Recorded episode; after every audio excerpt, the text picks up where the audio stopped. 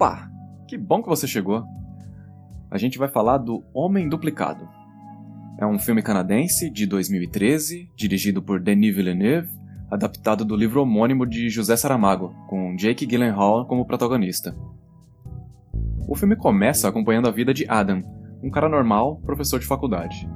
A confusão começa quando ele aceita a sugestão de um colega de trabalho e aluga um filme, onde ele descobre um ator com aparência idêntica à dele. A lição aqui é a seguinte: não converse com seu colega de trabalho. Brincadeira.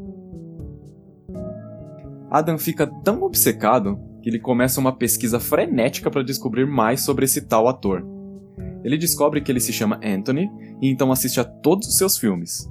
Ele encontra a agência em que o ator trabalha e, por fim, o endereço da sua residência.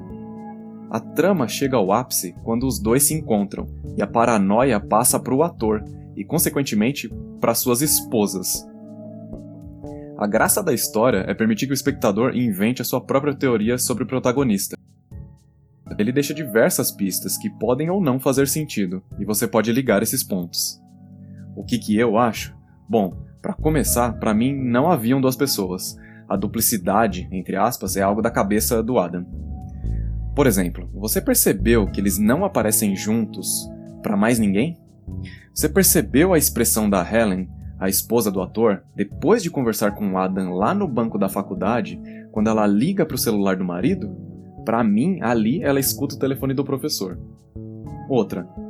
É, você percebeu que quando o professor está assistindo a notícia do acidente de carro, ele desliga a TV antes de ouvir os nomes das vítimas?